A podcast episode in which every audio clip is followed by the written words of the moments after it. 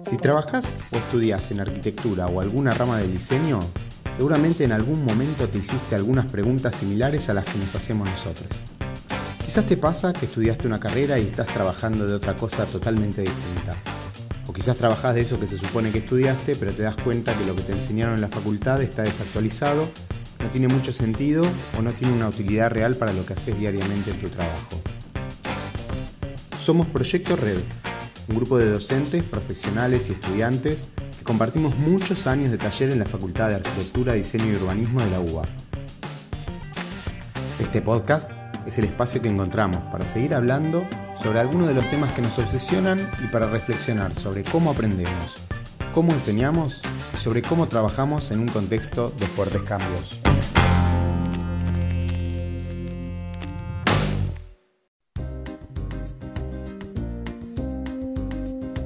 En el último Open House decidí visitar una obra de Pablo Vela. Al principio, mientras estábamos en la vereda esperando que comience la actividad, me llevé una gran desilusión, porque nos avisaron que no iba a venir a explicarnos el proyecto. Entramos, recorrimos el edificio de la Guerra al 3100 y al rato me di cuenta que en realidad ni hacía falta que viniera, porque no había nada que explicar. El proyecto se expresaba por sí mismo. Después pregunté un poco más sobre él y aparentemente es de esos arquitectos que entiende a la investigación académica y la labor profesional como dos cosas que se potencian si corren en paralelo y en simultáneo. Puede parecer una frase hecha, pero es así. Sus obras son bien diferentes una de otra, porque toma cada una como una excusa para investigar, para dedicar tiempo y para profundizar sobre resoluciones espaciales, ambientales o materiales. Algunos conocidos que trabajaron con él nos hablaron de un tipo inquieto, que suele aburrirse rápido y que por eso suele priorizar procesos densos a costa de obtener resultados menos limpios. Parecería ser que cada proyecto de Pablo Vela es el resultado de las preguntas que se hace en el estudio y en los talleres de proyecto que dirigen la UNSAM. Y ahora pienso que quizás esto de hacerse preguntas o hacérselas al proyecto puede ser que termine dando un resultado más noble que cuando simplemente scrolleamos horas en Pinterest, cerramos los ojos, tratamos de tener una idea fantásticamente novedosa y después encima intentamos ejecutarla torpemente en la obra. Claro, mientras además buscamos responder a las demandas de la especulación inmobiliaria. Épico. Pablo es profesor titular del taller de Proyecto Arquitectónico 1 y 2 de la Universidad de San Martín fue profesor y director de varios trabajos de investigación en la Universidad de Palermo.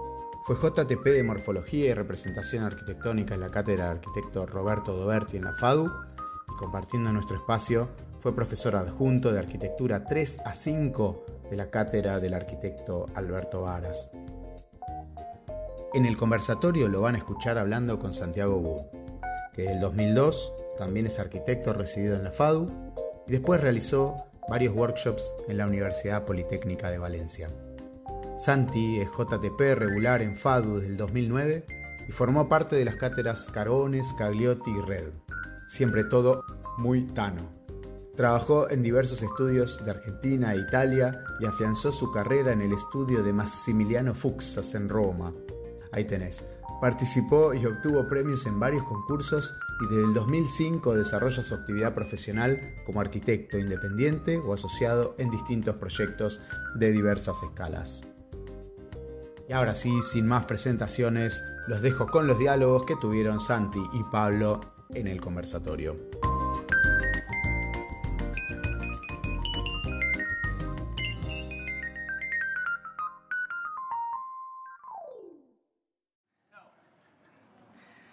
Buenos días, estamos en el cierre de exposiciones de la cátedra de Red. Estamos haciendo un conversatorio. Invitamos a varios profesionales para discutir el estado actual de la profesión. Eh, entre ellos, eh, hoy vamos a estar con Pablo Vela, eh, que ha pasado por la cátedra, es profesor titular de la USAM, fue profesor titular de la Universidad de Palermo, has pasado como adjunto de la cátedra de Varas. Sí es. así que Queremos saber un poco de vos, tu relación con la docencia, cómo ves la profesión y cómo deberíamos seguir eh, enseñando en esta facultad? Hola, ¿qué tal? ¿Cómo les va a todos? Ahí vi que en el cartel de entrada yo era el más veterano de todos. este, bueno, eh, son muchos años de docencia, cerca de 40, eh, porque empecé siendo docente cuando estudiaba como ayudante. Eh, estuve con el arquitecto Doberti en problemas de morfología. Me presento un poquito para que sepan quién soy. Este, después estuve estudiando en el exterior y cuando volví empecé a trabajar con Alberto Varas, donde después hubo concursos y quedé como docente, eh, como adjunto junto con Claudio Ferrari. Y tuve un paso de 11 años por la Universidad de Palermo. Ahí he desarrollado este, toda la experiencia docente. Eh, son muy genéricas las preguntas, muy amplias son muy amplias. La idea era un poco es, eh, es, es enfrentarnos un poco a la situación académica, cómo ves hoy la profesión, sobre todo desde el lado de la docencia, qué es lo que estamos haciendo, qué es lo que deberíamos enseñar en, en arquitectura hoy, qué es lo que la profesión probablemente nos llevó mucho a la práctica ya nos ha dejado de lado toda una parte en que la teoría o el hecho del pensamiento pedagógico ha quedado medio relegado por la profesión de cada uno, o sea, por enseñar qué es lo que uno ha sabido hacer. Entonces, en una persona con una trayectoria tan grande en el hecho académico, nos interesaba saber cuál era tu visión sobre qué es lo que un docente o un pedagogo debería enseñar eh, para poder mejorar o ampliar lo que es la, situación de la arquitectura.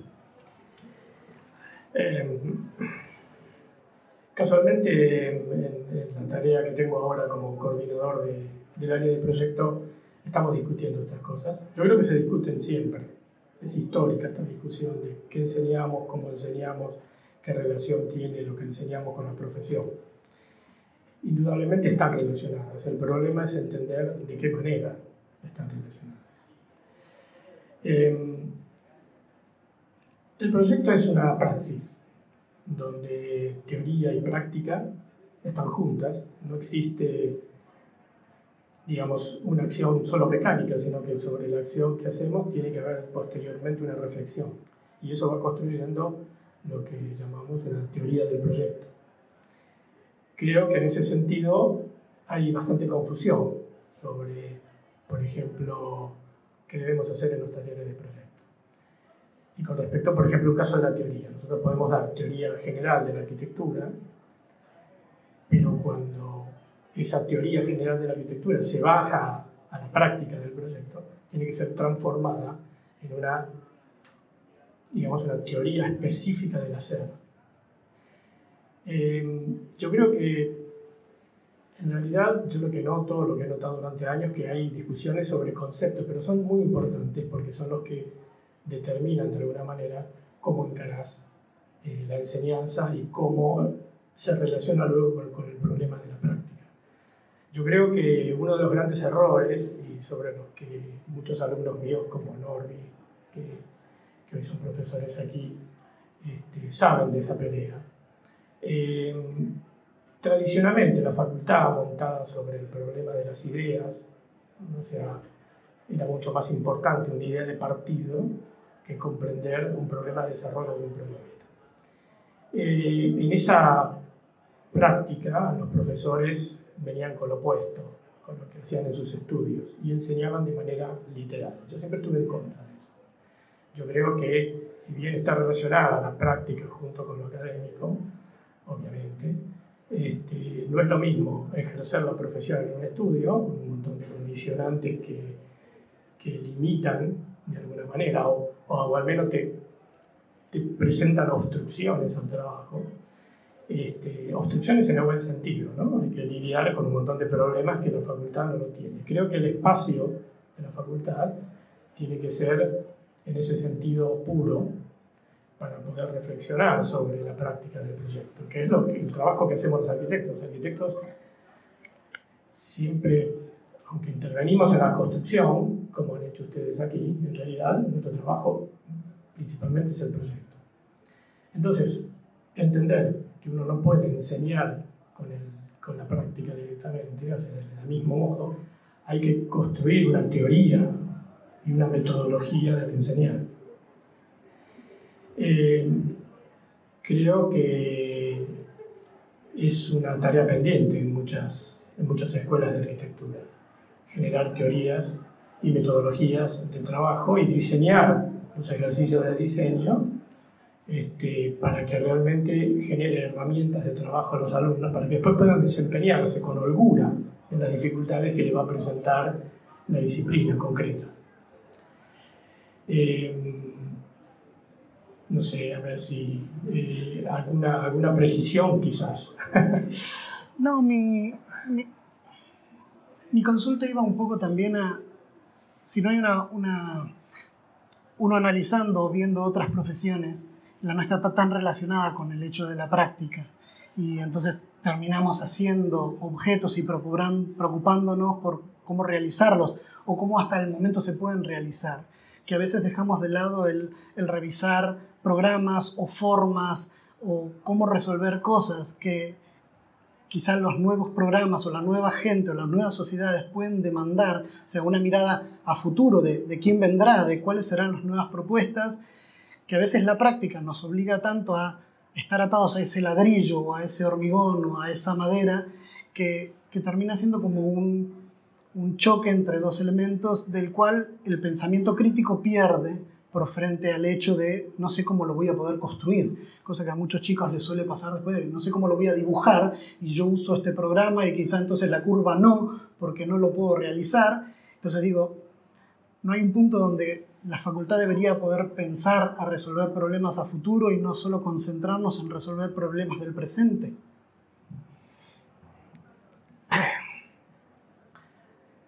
Eh, qué difícil. Sí. eh, creo que, que, son las dos cosas juntas, ¿no? resolver problemas del presente y resolver problemas del futuro. Creo que, que, que, la academia tiene que abordar ambos problemas. Los problemas del presente es enseñar herramientas básicas para que nos podamos desempeñar sin dificultades y sin generar digamos, daños a la sociedad. Y por otro lado, sí, obviamente, formarnos para poder pensar el futuro. Eso tiene que ser así. Eh, por eso digo que, que el proyecto es una praxis es una acción reflexiva. Si no hay reflexión, no hay, no hay proyecto, no hay, no hay futuro, no hay nada. Eh, el tema de los programas. A ver, yo he hecho algunas definiciones, algunos conceptos que me, me han ayudado mucho, que es entender que nosotros los arquitectos en definitiva hacemos formas, que tienen algo muy singular, no, no es cualquier forma. Es una forma que se la construye, es una forma que alberga gente, vivimos, son espacios donde vamos a vivir. Pero en definitiva manipulamos formas y materialidad, ¿sí? y programas, y un montón de cosas más, y climas, y yo qué sé. Eh, a mí me parece interesante cuando uno entiende que hay, hay de, eh, elementos que son determinantes en esa, en esa forma y elementos que condicionan la forma, pero no necesariamente son determinantes. Voy a poner algunos ejemplos. Pero también mutan. O sea, un, un, condicionante puede mutar a ser determinante. Por ejemplo, un clima adverso puede mutar al ser tan fuerte que obliga a determinadas formas, a obtener determinadas formas. Lo mismo pasaría con una tecnología nueva. Sí. Obligaría a que las formas se adapten. Se adapten o tengan otra Y lo mismo pasa con los programas. El programa puede ser un condicionante, un programa común, o puede haber, programas nuevos que no existieron antes y pasan de ser un condicionante para ser un determinante de esa forma. Yo creo que hay que formar gente que tenga la, capacidad para poder entender el problema y, frente a un nuevo programa poder responder al nuevo programa y no quede atado a condicionantes previos que, que te limitarían el pensar. Por eso es que eh, esta es la dificultad, ¿no? O sea, formar gente para que tenga esa capacidad y no quede atada a, cosas que se hacen y se repiten siempre. Ahora, ¿la arquitectura siempre hay que inventarla? No, quizás no. Quizás hay mucha arquitectura que no hace falta inventarla, pero hay que saber hacerla.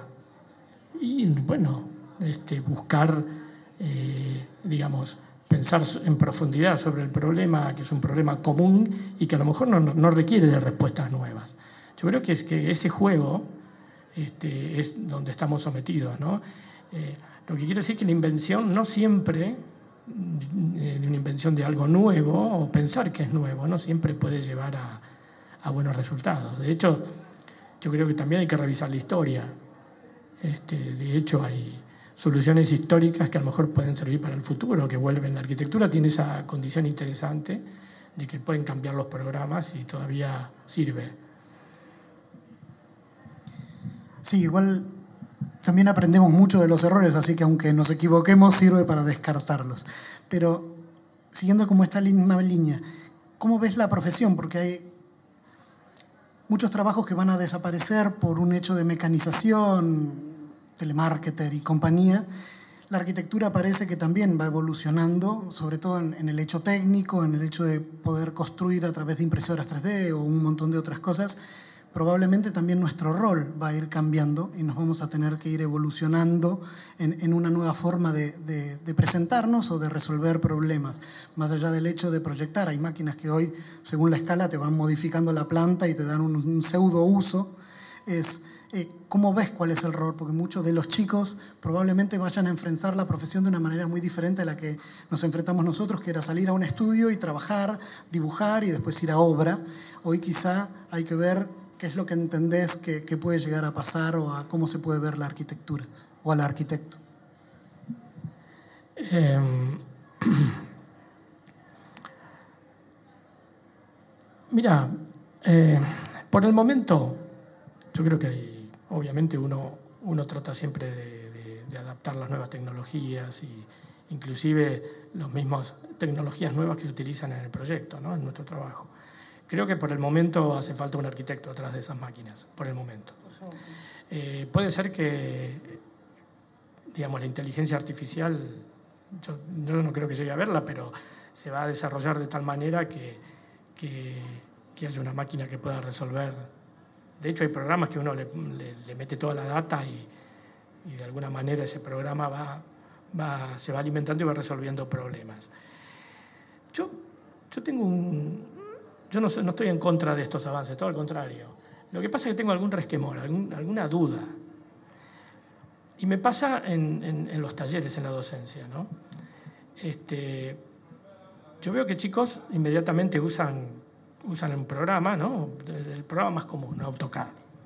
Entonces dibujan una forma, construyen una geometría compleja y entonces, en realidad, lo que no saben o no te pueden responder, que vos le preguntás cómo generaste esa forma. Cuando empezás a preguntarle cómo, eh, qué sé yo, vos sabés cómo, qué ángulo hay entre el centro de la circunferencia y una tangente a un círculo, no tienen ni idea. Tampoco saben definir los nombres de las figuras geométricas.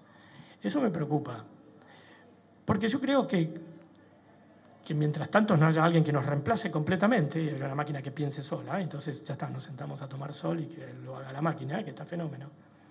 Nuestro rol será ese. Este, eh, mientras tanto eso no exista, lo que no puede suceder es que yo dependa 100% de esa máquina que piensa de manera limitada y que hay problemas de geometría y constructivos que tengo que resolver yo, aunque utilice la máquina. El problema es que veo que, que el problema es que dejemos de pensar y que las posibilidades que nos dan las máquinas nos haga unos holgazanes que dejamos de pensar y que la máquina resuelva. Si está bien, está bien, y si no, problema de la máquina. Yo creo que ahí hay una dificultad, porque veo eh, pocas ganas de... no de aprender, siempre tienen los alumnos ganas de aprender, pero, pero hay una cosa de curiosidad que se pierde, y eso sí me preocupa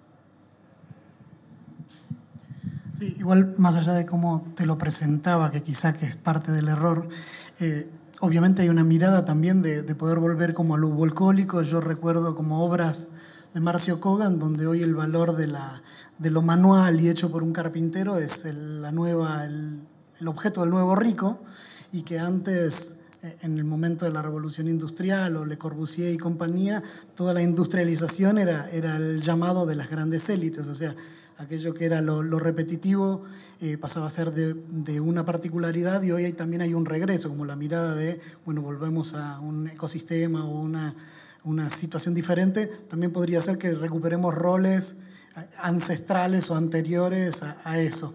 Pero era un poco también porque hay una mirada hacia la especialización. Y entonces este hecho de, encontrar lugares diferentes puede ser que tenga que ver con, con este hecho de, de, que la vamos subdividiendo, que está el arquitecto que proyecta, el arquitecto que dirige, el arquitecto que diseña, el arquitecto que está tras las máquinas. Entonces era, era ver cómo hay un panorama muchísimo más amplio y eso eh, también cómo la docencia debe acompañar eso, cómo debe entenderlo eh, según cómo lo ves vos y cómo has producido en todos los años de, tu carrera, no solo docente, sino profesional, cómo esa forma de pensar te ha ido acompañando o redefiniendo tu forma de enfrentarte a la arquitectura en estos dos ámbitos en los que vos te has movido. Como todo, creo que la docencia y, hay que ser inteligentes. si se pudiera. hay que pensar bien. Em, este panorama que vos presentás es, bastante, en los países desarrollados, eh, está pasando eso, que la división de la profesión es cada vez más grande y el arquitecto que proyecta, de hecho, tengo un pariente mío en New York, que lo único que hace son layouts. Y es un magnífico arquitecto, hace unos edificios fantásticos. Ahora él no tiene idea cómo lo hace. Eh, ahora, está fenómeno porque alguien, alguien lo resolvió. Ahora, la pregunta es, tiene que ser inteligente. Digamos, Facultad UBA, Buenos Aires, Argentina. ¿Cómo se construye acá? Yo salgo a la calle, soy, le doy el título a cualquiera de los chicos que están acá, salen a la calle, tienen que construir una vivienda. Entonces van, contratan a un contratista, una empresita, en el mejor de los casos. En el peor de los casos, viene el dueño y le dice, eh, yo tengo un albañil que Genial, es un fenómeno. Ahora, el tipo no lee planos, ¿no? No lee planos, no tiene idea cómo resolver ningún detalle, ni cómo se encuentra nada. Entonces vos estás, yo no lo sé hacer, el tipo no lo sabe hacer, ¿quién lo hace? No hay quien lo haga. Esa es la realidad.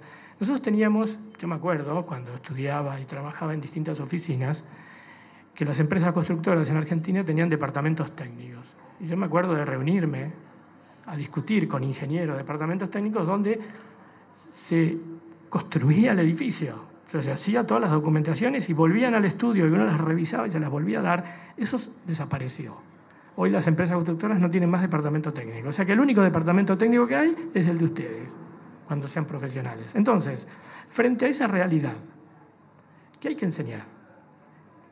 ¿Qué enseño? Le enseño a toda una juventud que se tiene que ir a los Estados Unidos a trabajar porque acá no puede, o los preparo para trabajar acá. Yo creo que lo inteligente es en primer lugar. No todos se van a poder ir, va a ser la minoría. Es enseñar para trabajar en su medio, en su realidad. Y por otro lado, otra vez digo, enseñar con cierta amplitud para que pueda adaptarse a otros medios, que tenga la inteligencia para poder adaptarse a otros medios. O sea, la situación es compleja. Este, yo creo que estamos muy lejos de esa... Hay división, de hecho, en la profesión acá. La hay. Eh, por suerte la facultad ha empezado a reflejar esas divisiones. Hay gente que estudia diseño industrial. Cuando yo estudiaba no existía eso. O sea, los diseñadores industriales, los de indumentaria, diseño gráfico, todos eran arquitectos. O sea, estudiaban estructura, no saben para qué. Pobre gente, ¿no? Sometida a esas entregas absurdas para un tipo que iba a hacer diseño de indumentaria. O sea, que era absurdo. Yo creo que la academia fue recuperando esa inteligencia, por decirlo de algún modo. Este, en cuanto a la división propia de, la profesión, creo que por el momento en, nuestro medio estamos muy lejos. De hecho, nos faltan cosas y con lo cual estamos obligados a formar gente que no vaya a tener dificultades luego este, al ejercer. Al ejercer, digamos. ¿no? Creo que esa es una responsabilidad.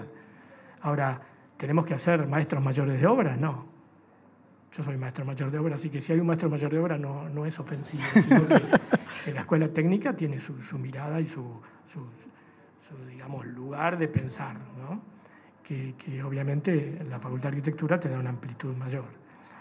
Este, entonces, no, no, no, es que tenemos que formar técnicos y nada más, no, tenemos que seguir pensando en la arquitectura, pero, pero hay una responsabilidad enorme de los docentes y de la facultad, del profesional que va a estar en la calle. Y que no sufra él ni que sufra nadie por culpa de ese profesional. En relación a eso de, formar esos profesionales por, por la calle, también hay, hay, un problema de cuál es la mirada, o sea, cómo nos ve la sociedad, cuál, ven, cuál ve que es nuestro rol. Quizá ahí hay una gran diferencia también entre qué estudiamos y qué es lo que nos queremos formar o cómo nos queremos formar. Eh, no solo en la parte técnica, sino también superándola. ¿Y, cuál es esa mirada que vos ves que, la sociedad devuelve sobre el arquitecto? ¿Qué es lo que la sociedad cree que somos? A mí me, me, pasa que mis familiares me llaman y me dicen necesito un arquitecto y es siempre para una humedad, cosa que no soy patólogo, no soy sanitarista. Y entonces es difícil cómo, cómo revertir eso o cómo, cómo encontrar ese diálogo entre, entre lo que la sociedad necesita o pretende o puede de nosotros y qué es lo que debemos eh, hacer para poder lograrlo o poder trabajar con ella.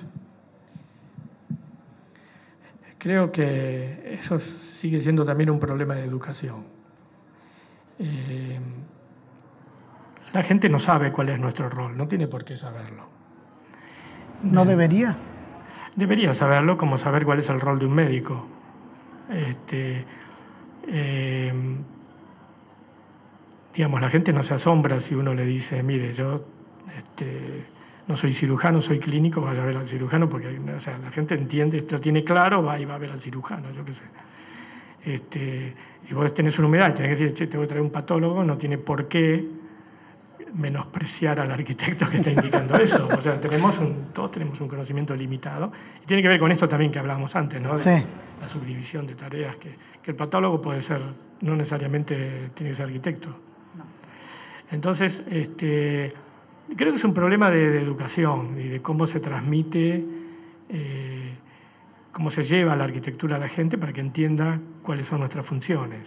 Y eso es responsabilidad de la universidad, propia nuestra, de, los colegios, ¿no? de la matrícula en general. Em, este año me invitaron a participar en un open house este, y acá con ayuda de Sebastián, está. Sebastián es mi hijo, que además es docente acá. Este, y mm, a mí me sorprendió, me sorprendió el interés de la gente. Si bien cometí el error de no estar para explicar el proyecto, porque después Mariano Alonso, que creo que va a venir mañana a hablar acá, me dijo, qué desastre, había una señora que nos explicaba todo mal. Este, sí, yo la verdad es que no, no me di cuenta, pero estuve un ratito el último día, un par de horas. Y me asombró el interés de la gente y las buenas preguntas que hacía la gente. Y, es el público, no eran ni estudiantes de arquitectura, había que otro estudiante de arquitectura, pero eh, a la gente le interesa, le gusta. ¿Y por qué no aprovechar eso para promocionar la arquitectura? Y la gente no, come vidrio, sabe cuando un edificio tiene arquitectura y cuando no lo tiene. Y cuando los espacios son interesantes y cuando están bien puestas las ventanas y las cosas funcionan, y qué lindos espacios comunes, que son amplios, puedo dejar la bicicleta, maravilloso. Y dice, no, porque los otros edificios tienen un pasillito de 90 centímetros, y sí, eso es especulación inmobiliaria, esto es arquitectura. Entonces, creo que, que entonces la gente no va a comprar más casas con pasillitos de 90 centímetros, no, no va a comprar más, porque no puede poner la bicicleta. Esa tontería que brinda la buena arquitectura y soluciona la vida a la gente, yo creo que si uno la, transmite, la gente después sabe qué tiene, qué tiene que ir a buscar. Y creo que es, bueno, es básicamente educación. Eh, para ir cerrando, Pablo, ¿cómo recordás tu paso por la cátedra en su momento Varas? Eh, maravilloso. Este, Era lo que esperábamos. Creo que es un espacio yo sé la dificultad que están pasando. Eh, quiero que sepan que tengo solidaridad, solidaridad absoluta y, los acompaño en el esfuerzo. Eh, fueron años muy ricos. Eh, y tenía algo importante, que creo que es lo que aprendí, lo que Tito me, me inculcó, pensar. Y había espacio para pensar y para experimentar. Nosotros nos caracterizábamos por ser la única cátedra que entendía que los ejercicios de arquitectura eran experimentaciones. No eran un, formato armado de una entrega, planta, corte, vista, 750.000 perspectivas, porque era así, ¿no? Te pedían, nunca llegaba ni a dibujarlas, estando cinco años en, cursando un solo nivel, era ridículo. Este, detalles 1 en 20 cuando habías pensado, era un proyecto enorme que estaba pensado nada más que en, uno, en escala 1 en 200, con lo cual te pedían para la entrega final un detalle corte general 1 en 50. Y pero estos están locos. O sea, la escala se manejaba dando vuelta al escalímetro. O sea, la escala no estaba relacionada con la evolución del pensar del proyecto. O sea, el proyecto tiene que madurar. La escala es para cambiar los puntos de las miradas sobre el proyecto. Bueno, Creo que en la cátedra esta yo descubrí eso, me ayudó mucho. Todas las metodologías proyectuales que yo enseño ahora, que enseño en Palermo y, en, y, este, hoy en la UNSAM, usé de conejillos de indias este, a Norby y a unos cuantos más. Este, ellos me ayudaron muchísimo. Norby fue muchos años docente y adjunto mío. Este, y creo que era eso, Tito tenía, tiene esa virtud, que dejaba pensar y dejaba proponer, este, y no se quedaba atrás en la experimentación del taller. Eso, eso era básico, ser un taller experimental. Podíamos investigar, pensar, proponer, y no importaba tanto si el resultado final daba para la foto, sino eh, todo el desarrollo, el proceso del taller era lo, lo fuerte, se discutía mucho y eso era lo importante. Y lo recuerdo, y bueno, espero que sigan en la misma, creo que sí, en la misma escuela. Y bueno, ojalá que puedan resolver el, el tema este grave. Muchísimas gracias, Pablo. Esperamos volver a encontrarte para seguir charlando y los invitamos a seguir con el resto de las charlas en este día. Muchas gracias. Gracias.